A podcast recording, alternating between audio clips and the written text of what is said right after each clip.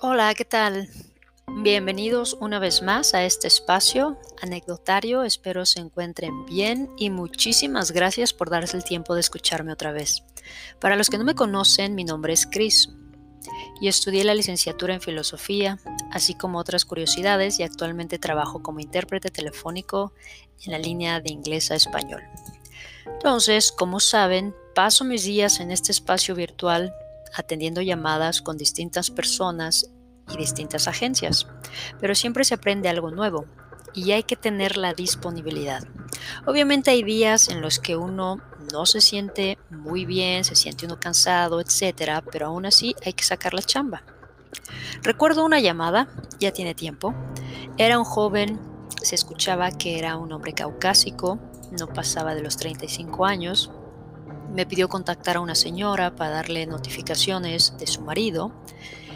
Era un trabajador social en un hospital y por obvias razones él estaba dando el seguimiento a pacientes contagiados por COVID-19.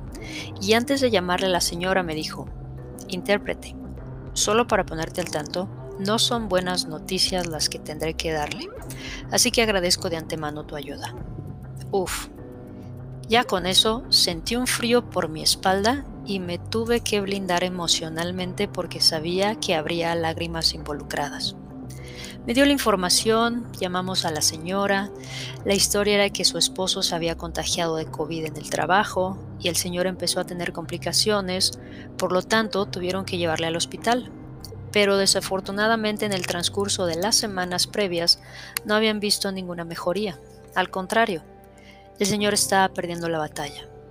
A la señora no le habían permitido visitarlo, solo había tenido contacto con él por videollamada. Y la noticia que estábamos a punto de compartirle, ella ya la sabía en su corazón.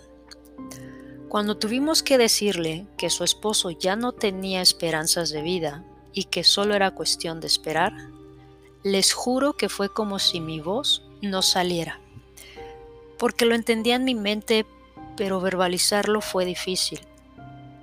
Y aunque todo el intercambio de información fue vía telefónica, les prometo que se sentía una energía pesada, como si una nube nos hubiera envuelto a los tres, incluso sin estar presentes físicamente, porque el joven estaba en su oficina, en el hospital, la señora estaba en su casa y yo estaba aquí en mi mini estudio. Fue realmente una experiencia muy fuerte.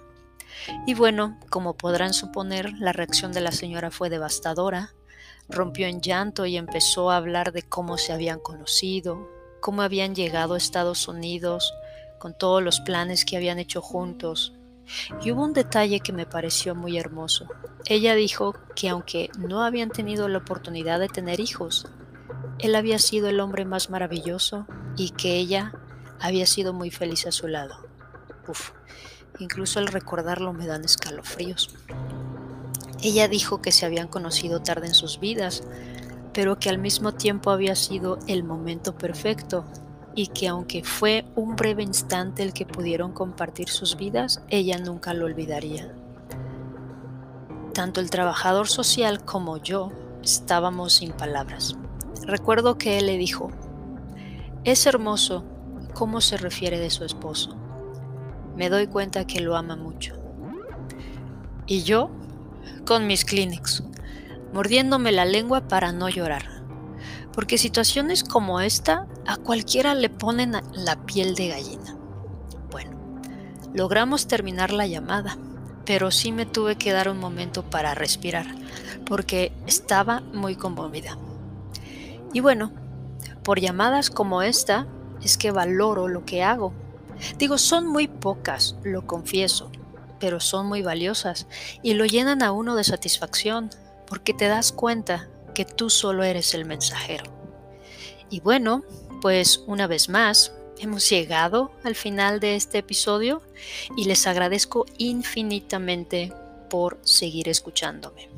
Síganme en mis redes sociales, mi Twitter, recuerden, arroba guion bajo mefietua si tienen alguna pregunta o comentario, me pueden escribir directamente a mi correo personal monicacfv.gmail.com y acuérdense, estamos disponibles en seis plataformas, Breaker, Google Podcast, Pocket Cast, Radio Public, Spotify y Copy RSS para que las instalen o las descarguen en sus dispositivos y puedan seguir escuchando más curiosidades de este universo. Un abrazo, los quiero, chao.